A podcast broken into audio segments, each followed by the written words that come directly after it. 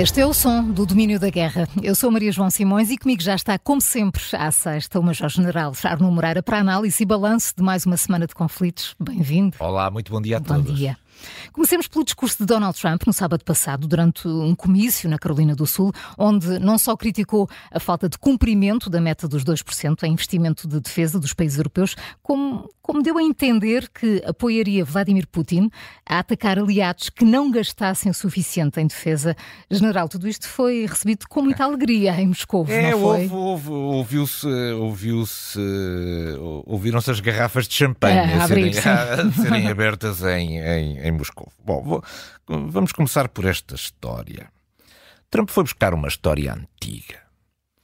Nós não temos a certeza nenhuma de que isto alguma vez tenha acontecido e, sobretudo, de certeza que não aconteceu nestes termos. Primeiro, ninguém está a ver nenhum dos líderes europeus que nós conhecemos a dirigir-se como Sir Donald Trump. O que é normal neste, neste escalão de conversas as pessoas tratarem-se pelo primeiro nome. Uhum. Portanto, Donald seria a forma como. Mas o facto dele mostrar que lhe trataram por Sir é para, enfim, reforçar a sua, a sua importância, não é? Os líderes mundiais tratam-no por Sir. É. Tratam-no por Sir.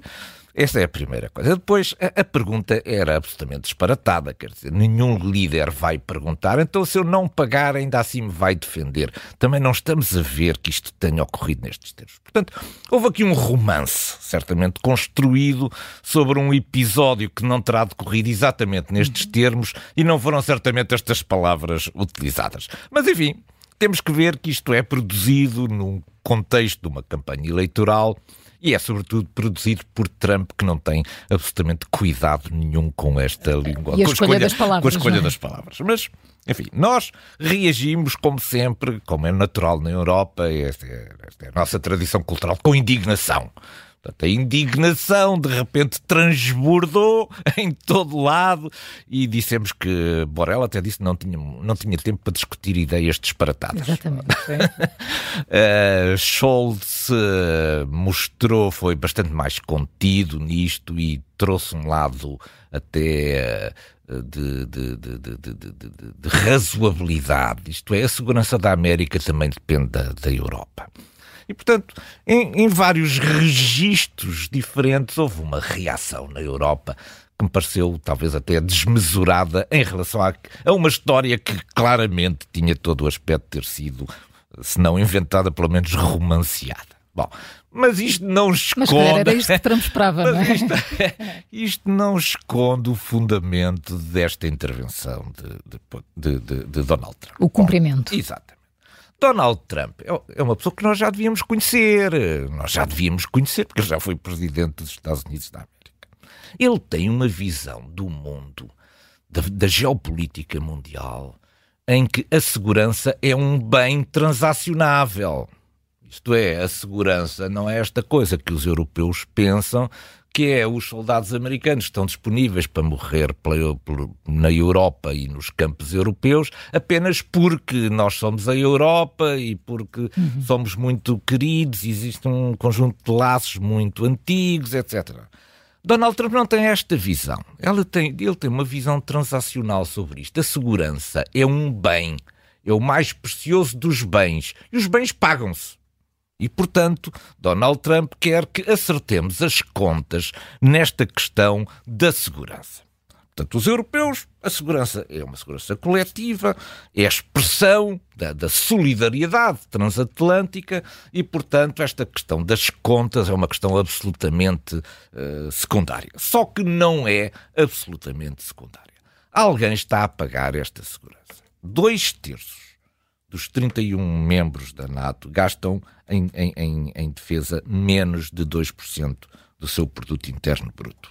E não há nenhuma explicação razoável para isto.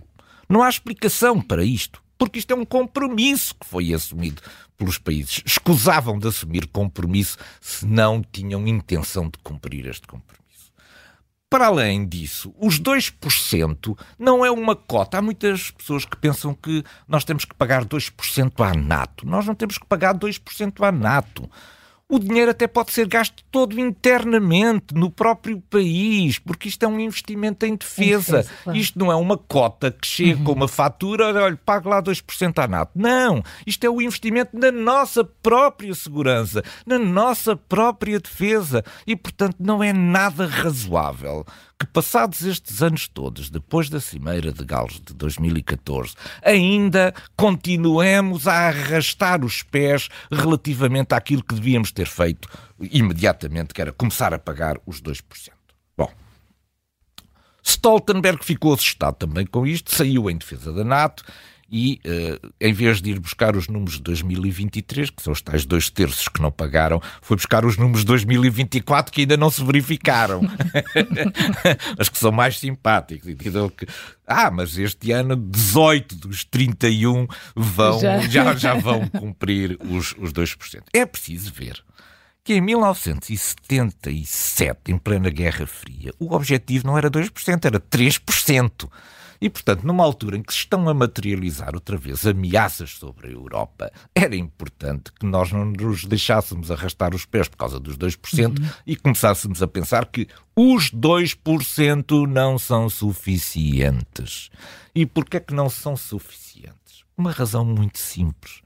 Porque nós temos que fazer duas coisas e não apenas uma coisa com os 2% é que os 2% são para uma situação de estabilidade, em que os países desenvolveram as suas capacidades e têm essas capacidades operacionais. Os 2% são para manter o nível de operacionalidade não existente. Não sobra para Mas, um caso extra, não é? E não sobra para alimentar a Ucrânia. Os 2% são pensados uhum. do ponto de vista nacional. E que é o que tem acontecido, que é necessário. portanto. Ora, nós neste momento não vivemos uma situação, uh, uma situação normal porque nós não apenas não estamos com as capacidades operacionais no nível em que deviam estar, como entregamos uma parte muito substancial daquilo que eram as nossas reservas de guerra para ajudar a Ucrânia, como temos que continuar a ajudar a Ucrânia. Portanto, esta questão de pensarmos que com 2% é possível ajudar a Ucrânia, por um lado, a manter-se como um país soberano e independente e, por outro lado,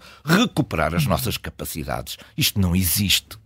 Não existe. E temos que ser confrontados com esta dificuldade.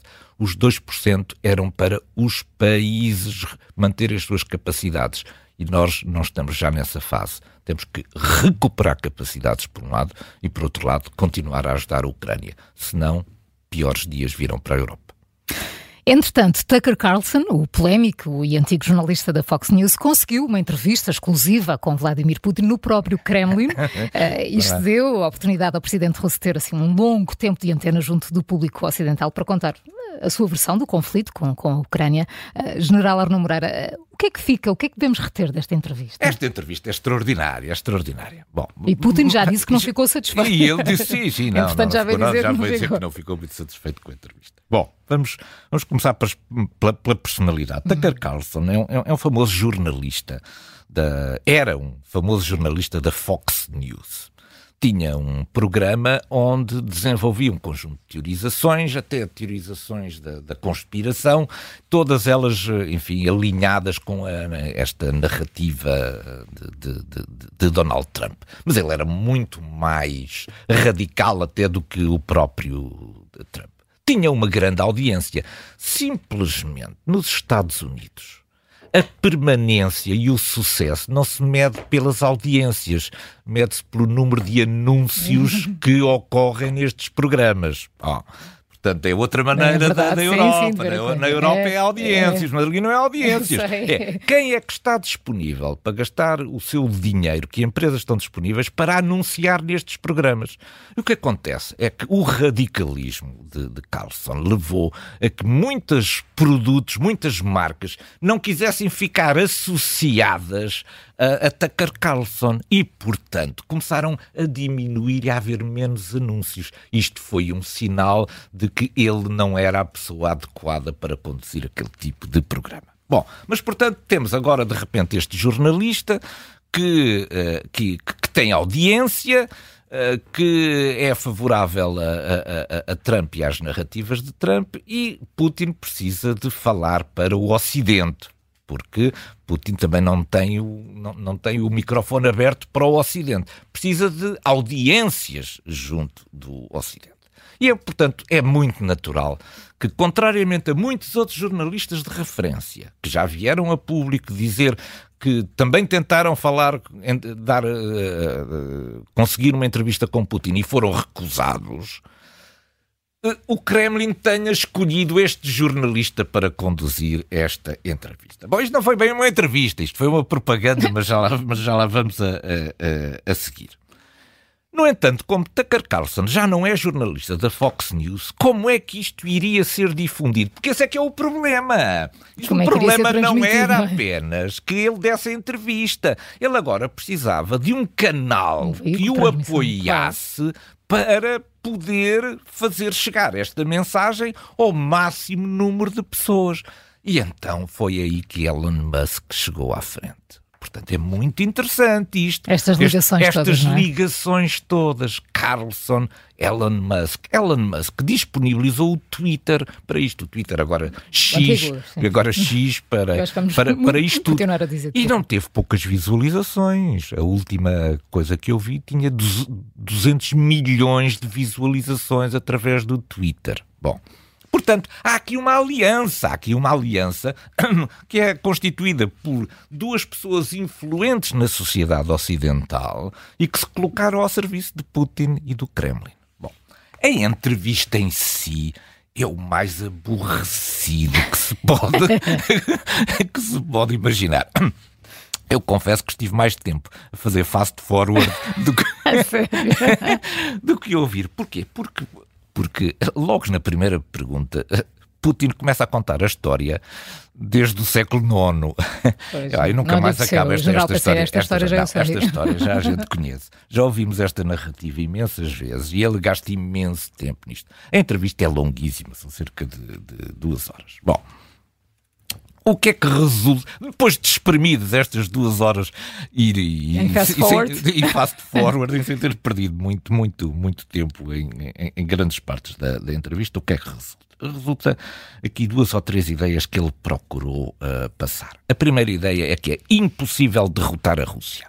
Esta é, é, foi, é uma das suas ideias centrais. O Ocidente escusa de estar com esta ideia de que vai impor uma derrota estratégica à Rússia. Isso é impossível. A Rússia não vai ser uh, derrotada. Isso faz parte daquela narrativa de nos retirar a nossa vontade e achar que nós estamos só a gastar dinheiro com isto. Depois aberto, um Putin aberto à negociação. Procurou mostrar-se como uma pessoa simpática. Se não há negociação, não é por uhum. nossa, não é por nossa uh, culpa, mas Talvez aquilo que eu retenho de mais importante desta, desta parte da entrevista relativamente à guerra tem a ver com o facto de ele ter dito uma coisa sobre a qual nós devemos prestar muita atenção, que é, ele disse, ainda não cumprimos a desnazificação. Isto é, os seus propósitos, através do seu aparelho das operações de natureza militar, pode ter atingido já um conjunto de objetivos que ele considera importante do ponto de vista territorial. Mas ele não quer apenas as questões de natureza territorial. Ele quer uma alteração do regime em, uh, em Kiev. E, portanto, esta questão de nos deixarmos iludir por estas conversas de paz, de que ele pode ficar satisfeito com o reconhecimento dos territórios, não é verdade. Ele próprio o diz. Ainda falta cumprir a desnazificação, ou seja, produzir uma alteração política em Kiev. Bom, depois disse duas coisas que nós também já ouvimos, nós não damos muita relevância a isso, porque ele já o tinha dito antes em relação à Ucrânia, é que não tem nenhuma intenção de invadir nem a Polónia, nem a Letónia. Pelo sim, pelo não, a Letónia acaba de reintroduzir o serviço militar obrigatório. just in case, para o caso de não se ler, não se levar muito a sério esta intenção de não atacar. Regressa o serviço militar obrigatório à Letónia. Vamos ao Médio Oriente. As forças militares israelitas estão agora às portas de Rafah, junto da fronteira sul com o Egito, que durante os últimos meses foi onde se concentraram, eh, onde se concentrou mais de um milhão de palestinianos que foram fugindo do, do conflito e agora cresce a pressão internacional para que a operação militar não avance nesta, nesta cidade. Uh, General, se nem os Estados Unidos parecem conseguir convencer Netanyahu, uh, o que é que podemos esperar nos próximos Isto dias? está realmente difícil porque a panela de pressão está com uma pressão enormíssima sobre Israel. Bom, à medida que Israel conduziu as suas operações militares e fê-lo de norte para sul, foi naturalmente empurrando também todos os refugiados palestinianos para sul. Portanto, o sul era considerado, digamos, a zona de refúgio mais segura para este conjunto de refugiados. E, enfim, houve muitas pessoas deslocadas. Calcula-se que em Rafah e à volta de Rafah possam estar neste momento concentrados mais de um milhão de palestinianos é um desafio do ponto de vista militar, isto é, se qualquer, qualquer um de nós que tenha a responsabilidade de conduzir uma operação militar numa zona geográfica muito pequena, onde exista um milhão de civis, certamente que tem aqui um problema muito difícil para resolver. Mas esse é o problema com que Israel se eh, enfrenta. Porquê?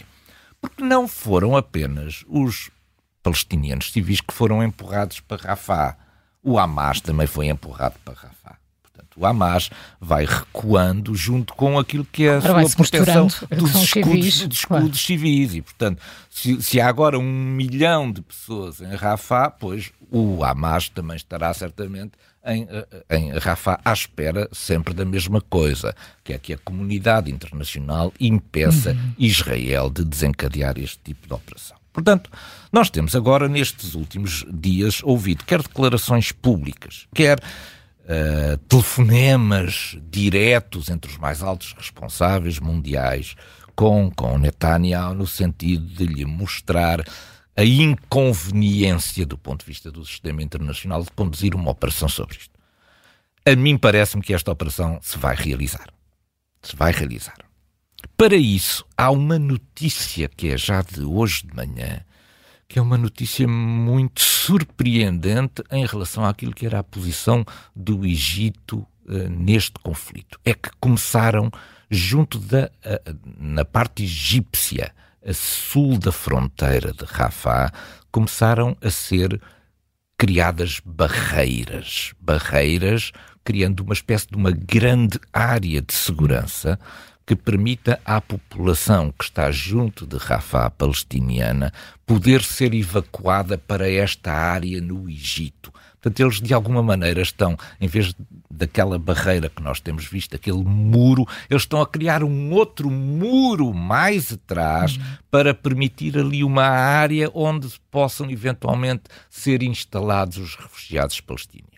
Isto permitiria, a ser assim, isto permitiria, a, a ser assim, uma evacuação de uma parte substancial desta população para um território egípcio onde estariam certamente protegidos e poderia abrir espaço para que a operação militar de Israel sobre Rafah se possa executar em níveis aceitáveis do ponto de vista dos riscos para aquilo que é a, a proteção humanitária dos civis. Portanto, enfim, há uma evolução aqui muito interessante que tem poucos dias, isto foi notado através de imagens de, de, de, de satélite, satélite claro. que de repente começou a aparecer um novo muro já dentro de, do Egito. E, portanto, pode ser esta a ideia, a conjugação a ajuda do Egito a receber refugiados para que eles possam estar em segurança enquanto decorre a operação militar israelita sobre Rafah.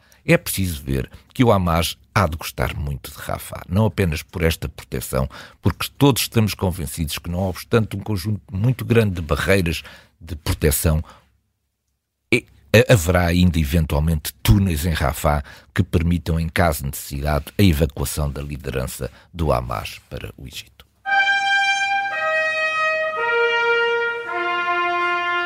Esta semana, o ministro da Defesa russo, Sergei Lavrov, disse que a solução diplomática para o conflito passa pelo reconhecimento pelo Ocidente e pela Ucrânia de que os territórios ocupados são parte integrante da Federação Russa. General Arno Moreira, será verdade que a Rússia se contenta em ficar com estes territórios ou isto é apenas uma cortina de fumo? Lavrov é uma espécie de a voz suave das soluções para o conflito. É a voz suave. E a voz suave é tentar mostrar-nos que todos estes territórios, onde houve sempre uma enorme influência russa, eh, se forem entregues à, à Rússia, podem ser alcançadas soluções de paz.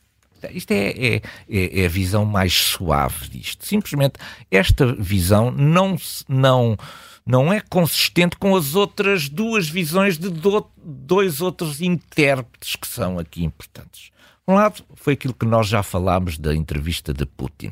Putin tornou a, rea, a, reafirmar que não é apenas uma questão de natureza territorial, é preciso produzir uma alteração do poder político em Kiev e, portanto, produzir uma alteração política. Mas talvez a, a, voz que é mais clara sobre isto é a voz de Medvedev.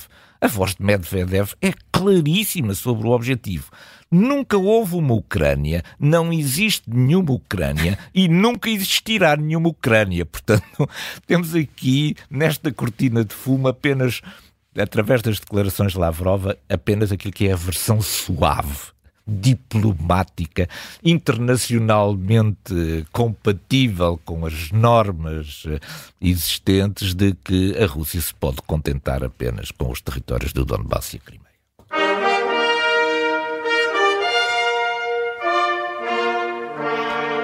General Moreira, hoje colocamos o nosso ponto de mira sobre o presidente da Turquia, que depois de 12 anos sem visitar o Egito, 12 anos, 12 anos. resolveu esta quarta-feira encontrar-se no Cairo com o presidente egípcio. Que reviravolta foi esta? Ele, ele andava zangado com o presidente egípcio, andava zangado porque hum, o presidente egípcio era ministro da Defesa quando promoveu ele próprio uh, um, um, golpe de, de, de Estado que uh, afastou Morsi da, do, dos comandos do, do, do, Egito. Ora, portanto, afastou aquilo que era um, um, islâmico que era muito querido e apreciado por Erdogan e substituiu por uma ditadura de natureza militar bastante mais razoável e bastante mais amigável para Israel.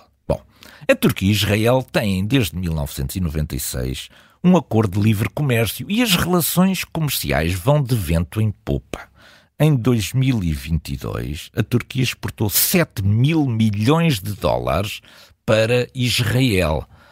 Mas de repente deu-se o 7 de outubro e Erdogan entendeu que havia aqui um campo de exploração fantástico para incitar o ódio a Israel o projeto de Erdogan é o projeto da islamização da, da Turquia. Simplesmente, como se colocou do lado de fora através deste desenvolvimento de ódio, deixou de ficar dentro do processo negocial. E, portanto, este regresso agora suave de Erdogan ao Egito é a ver se, se o processo correr bem, se ele fica do lado certo da história. Gosto do seu tom. General Arno Moreira, o domínio da guerra ah. fica por aqui. Até sexta-feira. Um bom fim de semana a todos. Para si Muito também. Obrigado. Muito obrigado.